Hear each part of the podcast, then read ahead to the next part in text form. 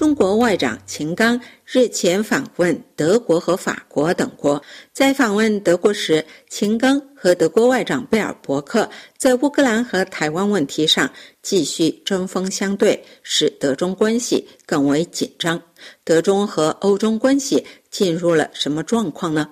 德国媒体如何看待这一发展？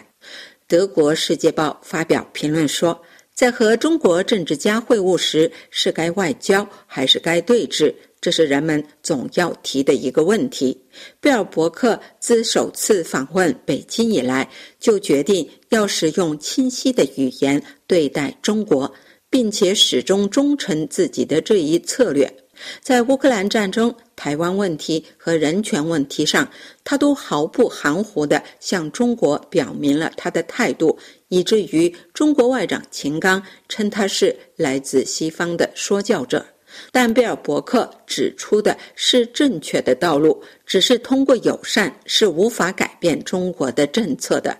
人们必须像贝尔伯克一样展示界限，尽管在某些方面还是必须合作。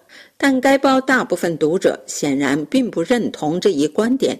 据该报网上公布的统计，截至十四日十四点，约有二百五十名读者赞成以上观点，但有一千六百八十名读者表示反对。就五月十二日在斯德哥尔摩举行的欧盟外长会议，法兰克福汇报发现。欧盟希望重新调整其对华政策，但欧盟成员国走不到一起。就在塞浦路斯称赞中国是个伟大的合作伙伴时，立陶宛已经在内心上演和中国脱钩的程序。德国电视一台也报道说。欧盟外长会议希望进一步通过制裁结束乌克兰战争，并希望加大对中国的压力，迫使中国和俄罗斯拉开距离。但欧盟同时也发现，欧盟与中国的经济往来大大超过战前与俄罗斯的经济往来，制裁中国也会给自己带来打击。斯德哥尔摩外长会议因此。就只能同意将对中国采用更清晰的语言，但没有达成任何抗衡中国的具体步骤。就如何对待中国，德国也存在明显争议。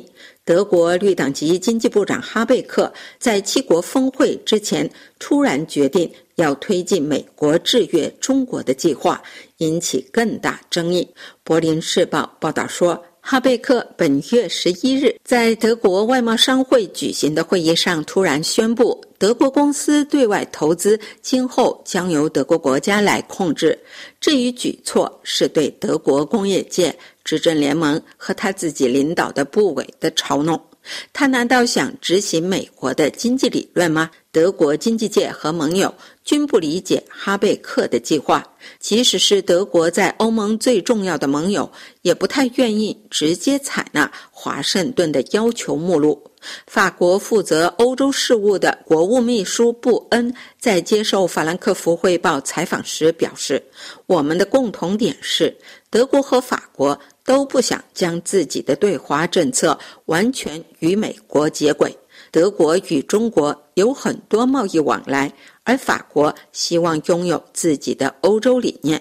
我们都不想深陷阵营逻辑中。哈贝克现在想逢迎美国，把美国的政策搬到德国吗？中国已打出了抵制信号。德中和欧中关系预计还会出现更多波澜。这是柏林丹兰法国国际广播电台中文部柏林飞鸿专栏节目。